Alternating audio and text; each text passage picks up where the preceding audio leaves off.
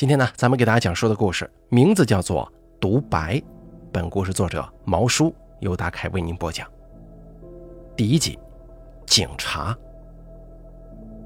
坐在我对面的这位医生，整整三个月的时间，他几乎每天都会来警局一次。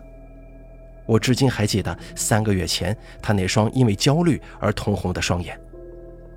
现在，伴随着他的，除了消瘦的身体。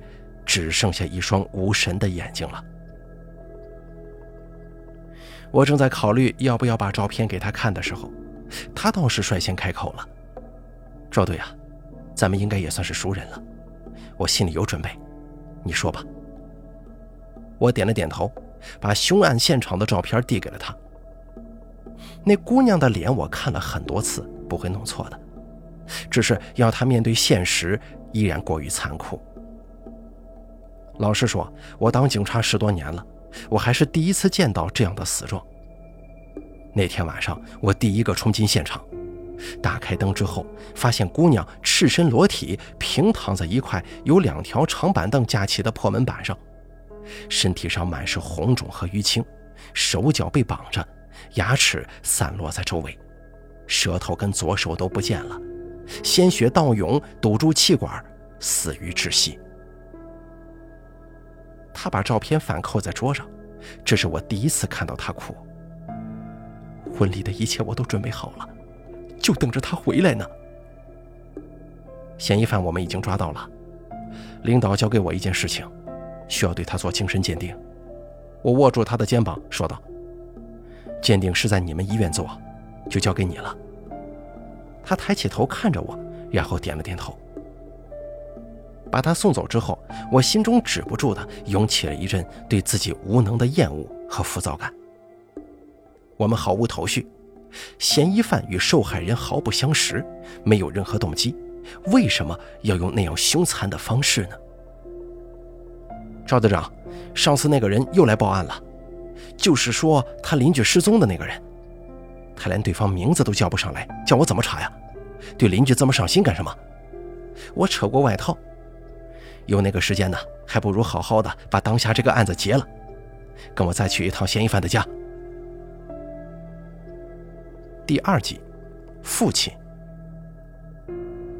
大概是前几天连续下雨的原因吧，这两天天气变好了，也就热了起来，喉咙一阵干渴，我坐起来喝了口酒润润嗓子，一边忍受着醉酒带来的眩晕，一边回忆着电扇放在哪里。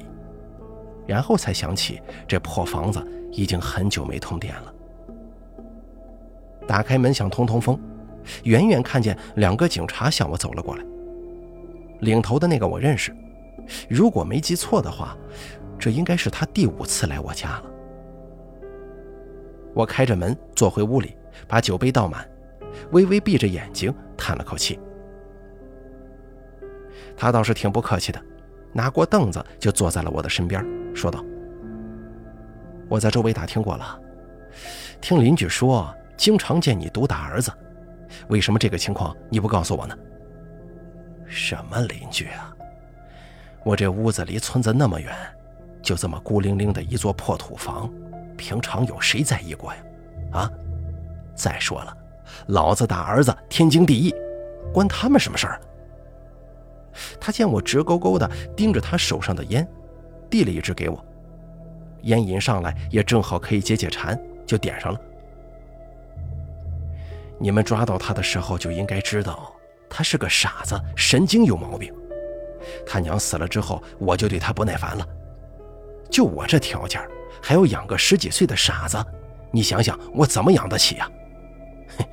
他走了更好，我也落得一个轻松自在。那你仔细想一下，他失踪之前有没有什么异常反应呢？他从怀中掏出一张照片递给我，不用看我也知道，那是个挺漂亮的姑娘，之前已经看过很多次了。你再仔细看看，你对这个女孩有没有什么印象？没有，就是没有啊！我实在是嫌烦，说道：“这个问题你们问过多少回了？我那儿子是个傻子。”从小到大，跟我说过的话没超过十句，你信吗？他认识不认识这个女孩，以及为什么要杀她，我根本就不清楚。我跟他已经没有任何关系了。你们该判刑的判刑，是死是活都与我无关。撵走了警察，我胸口一阵闷得慌。我端起酒杯一口灌下，悔得直咬牙呀。因为穷，村里的姑娘没一个愿意跟我好。十几年前，我用攒了半辈子的钱买了个婆娘回来，哪知道她还带了个拖油瓶。我一开始不答应，可人贩子却说我赚了，花这么点钱娶了个媳妇儿，还白白圈了个小苦力。我看那婆娘冲我呵呵直笑，心想也是啊，以后我干活的时候，这小子还能帮我搭把手。于是就把他们领回家了。可回家以后，我就发现不对劲了。那婆娘跟他说什么，他都没反应，就会傻乐。那小子一直守在他娘身边，看着门外发呆。我这才发现上当了，讨回了俩傻子。当天晚上我喝了三闷酒，见到那小子我就来气，抽出皮带暴打他一整晚，而那傻子愣是一声不吭啊。没过多久，傻婆娘因为水土不服，没钱看病，就死了。下葬之后，傻子在坟头趴了一整天。我想把这个累赘甩掉，就自己溜回了家。想不到过了几天，他自己回来了。我气不过，又打了他一顿。从那以后，只要我生气了，就会揍那小子一顿。有时候他蹲在屋角一声不吭，有时候揍怕了就逃出去，几天以后再回来。最后一次揍他，我已经忘了是因为什么事儿了。那次跑了之后，他就再也没回来。想不到他被警察给逮住了，还闹了这么大的事儿。本以为这辈子再也甩不掉的拖油瓶，这次倒是走得干净了。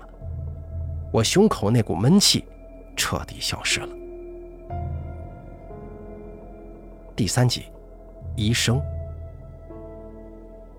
抽屉里还放着两张致青春的电影票，他很早之前就想去看了，说是要在婚前用这种方式跟自己的青春告别。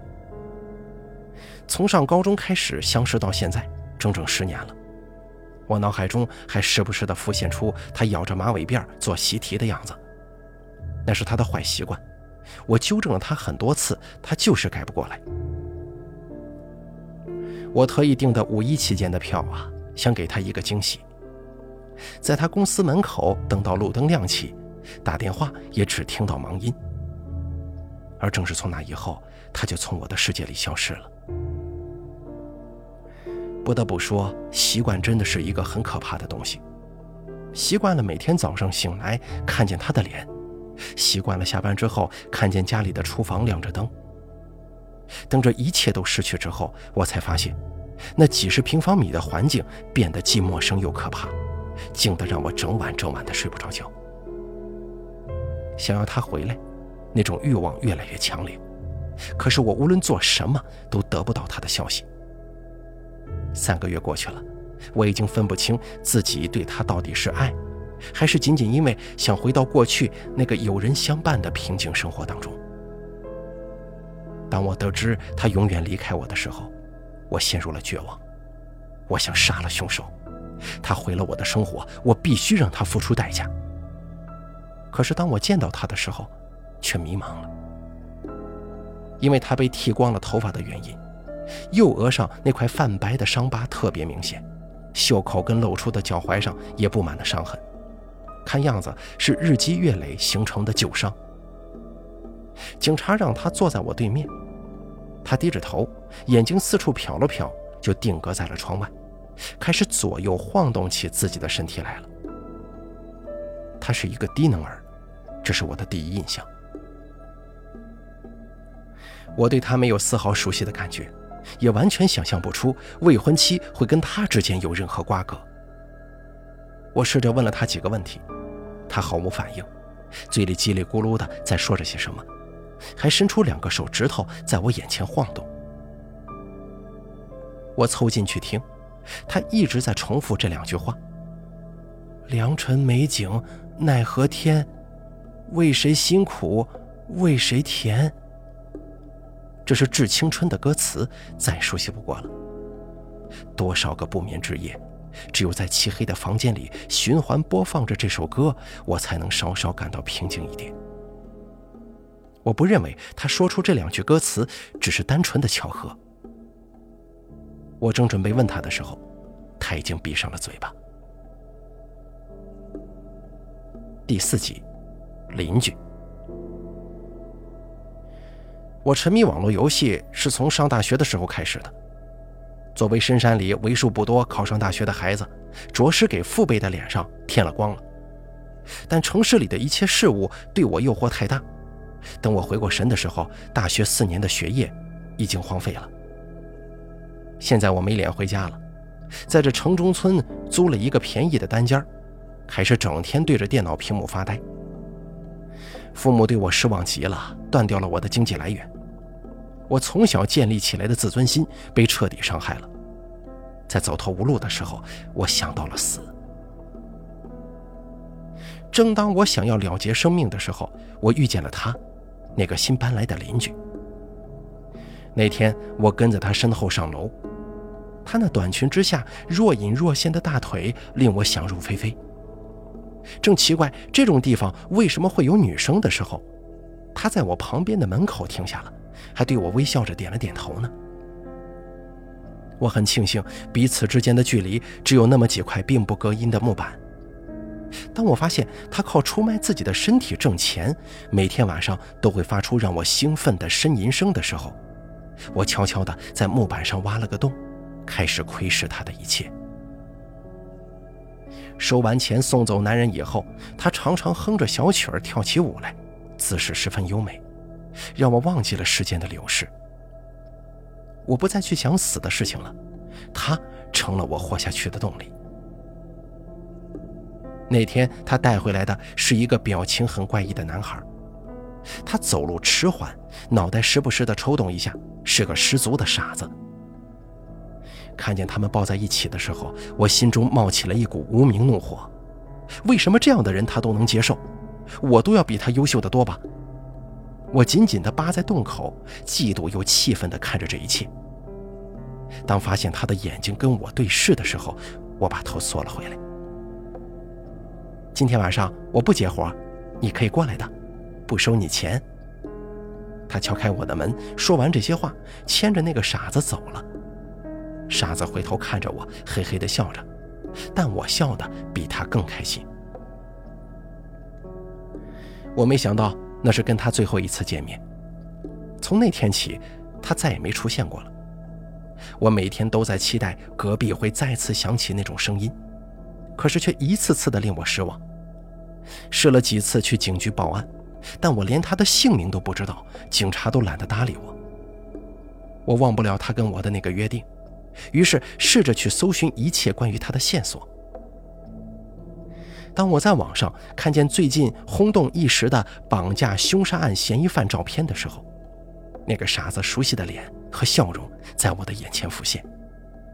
我知道他再也不会回来了。我想让他回到我的身边，想再跟他说说话，问问他叫什么名字，哼的那首曲子以及跳的那支舞叫什么名字。可这一切都被毁掉了，我必须做个了结。笼罩在心中的阴云才会散去。今天是审理嫌疑犯的日子，我很早就来到了法院，坐在了靠近被告席的位置上。第五集，诊断。我不止一次幻想过跟他简简单单的过日子，彼此相伴着度过漫长的岁月。到老了的时候，一起散散步，偶尔做一桌好菜，把儿女叫回家吃个饭，这样就足够了。但是如此简单的愿望，却再也无法实现了。对少年的诊断毫无进展，我只能认定他的行为是无差别杀人，只是正巧选择的目标是我的未婚妻。为什么是我？为什么偏偏让我们遇到这种事情呢？这样的结果，顶多只能让他蹲几年大牢而已。我不甘心，他毁掉了我的一生，却对自己犯的罪行毫无悔意，必须让他得到应有的惩罚。但是应该怎么做，我却一点头绪都没有。急躁的情绪越来越浓烈了，我把自己关在家里，整理他的遗物，试图平复自己的心情。相册里的照片记录着我们两个人一起成长的轨迹，我一边翻看，一边回忆着以往的事情。电视的背景音乐时断时续灌进我的耳中，记者正在事发地对这起案件做报道。我瞄了一眼画面，那是一片绿色的树林，视线定格在了那片树林。我愣了几秒钟，当我意识到所有的谜团都已经被解开的时候。止不住的全身颤抖起来了。第六集，假设。一开始，我通过对犯罪嫌疑人的观察、对话以及犯罪心理分析得出的结论是无差别杀人行为。但是现在，我要推翻这个结论。我把手中的报告丢在了桌上，听到审判席上一阵骚动。这张照片。是我跟受害人在高中毕业后的那个夏天结伴游玩的时候拍的，时间太长了。如果不是看到这张照片，我差点就忘了那天所发生的事情了。照片上，他穿着清爽的衬衫，扎着马尾辫，笑容中洋溢着青春的气息。那个时候，我们刚刚确定恋爱关系。我顿了顿，把照片展示给所有人看，然后说道。那之后，我们向这片树林的深处走去，隐约听见一阵阵的哀嚎。虽然有些害怕，但在好奇心的驱使之下，我们慢慢的向声音靠近。我们看见一个孩童正拿着一根钢筋，奋力地抽打吊在树上的小狗，小狗的嘴里不断地吐出血来，染红了它身体上的毛发，不断地蹬着四肢，哀嚎抽搐着。可那小男孩却笑得越发诡异起来。而在他的脚下，已经有两三只被打死的猫狗了，场景既诡异又血腥。我拉了拉女朋友，想赶紧离开，而她却大声呵斥了男孩的行为，冲上前去解拴住小狗的绳子。我见他那么勇敢，也鼓起勇气上前帮忙。当时我留了个心眼儿，一直注意着男孩呢，怕他有什么危险的举动。可能是他没想到会有人出现吧。愣了几秒钟，突然向我们冲了过来，抡起钢筋劈向我的女朋友，被我用手遮挡了。于是呢，他对准了我，在挨了他几下之后，我夺过钢筋，顺手扔到了一边。我本来以为这样可以制止他的行为的，但是他却丝毫没有停下来的意思，扑到我身上撕咬抓挠。我因为之前挨了打，手上吃力，一时也挣脱不了。就在我们纠缠在一起的时候，是我女朋友用钢筋把他抽倒在地。于是我们顾不得想别的事情，就赶紧离开了那里。我缓缓地诉说着，法庭上此刻一片安静，而少年仍旧低着头。我面对着他，扬了扬手中的照片。这件事情发生的地点和案件发生的地点是同一片树林。十年的时间。我早就该把这件事情淡忘了，但是被打的那个孩童却一直记恨在心。当年的那个小孩就是你，现在你又用自己最擅长的装疯卖傻，将自己残酷的一面掩饰起来，企图逃避法律的制裁。良辰美景奈何天，为谁辛苦为谁甜。我一直都不明白，为什么你会重复的唱这两句歌词。等我意识到这一切的时候。脑子里浮现出各种画面。当然，以下的话只是我个人的假设。我能够感受到自己声音的激动，干涩的感觉涌上了喉咙。漫长的囚禁，非人的毒打，让我的女友失去了生的希望。那天，她向你提出了一个请求，想听听她一直很期待的这首歌。你同意了。播放音乐的时候，或许是你想起了什么事情。企图奸污他，他的手脚被绑住，唯一能反抗的工具就是嘴。他拼命地想要撕咬反抗你，而你失去了理智，将他的牙齿打掉，咬下了他的舌头，之后又砍下了他的左手。为什么是左手？因为我女朋友是左撇子，当年他攻击你的时候用的就是左手，你右额上的伤疤就是最好的证明。赵队长跟我说过你以前的事儿，但我绝不会同情你那悲惨的童年，因为你本性如此。想将自己的痛苦施加于别人，根本就不是解脱的办法。当我看到我女朋友被害的照片的时候，我就下定决心，一定要为她报仇。我一步步地朝她走近，她抬起头来看着我，她现在的眼神跟她孩童时期一模一样。我知道，我所说的一切只是我的设想，不足以成为证据，也左右不了法庭对你的判决。但是在场的所有人都听见了，舆论会对你的人性做出正确的判断。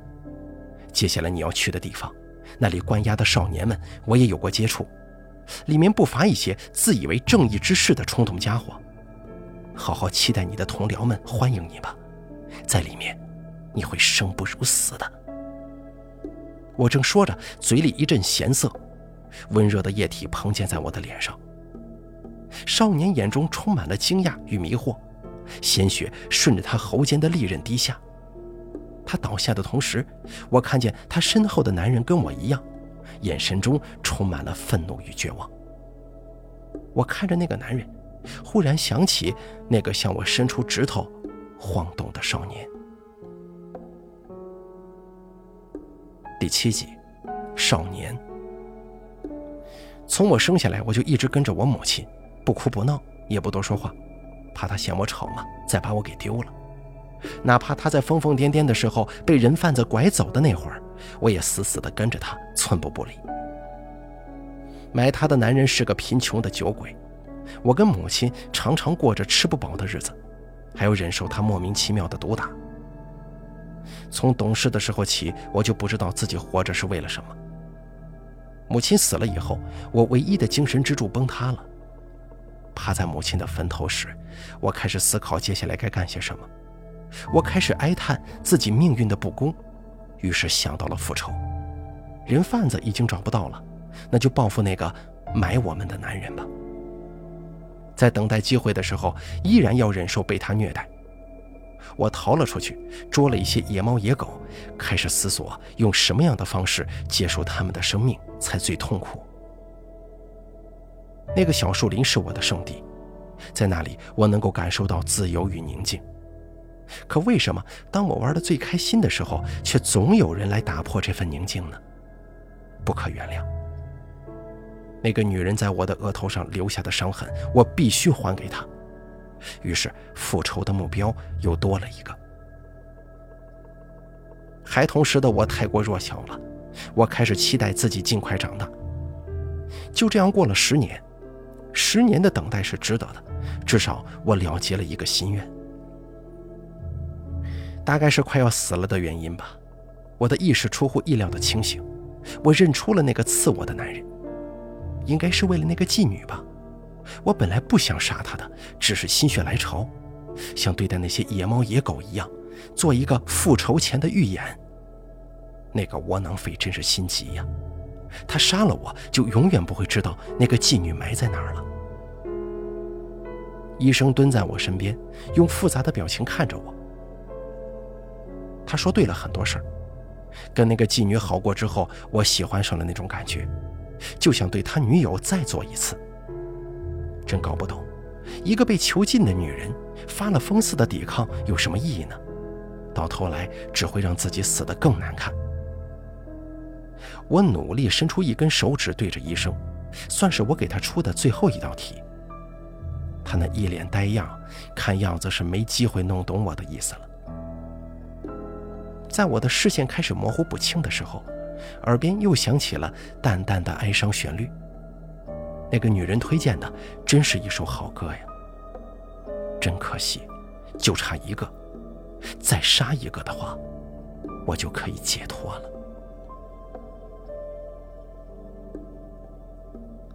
好了，独白的故事咱们就说到这儿了。非常感谢大家的收听，本故事作者毛叔由大凯为您播讲。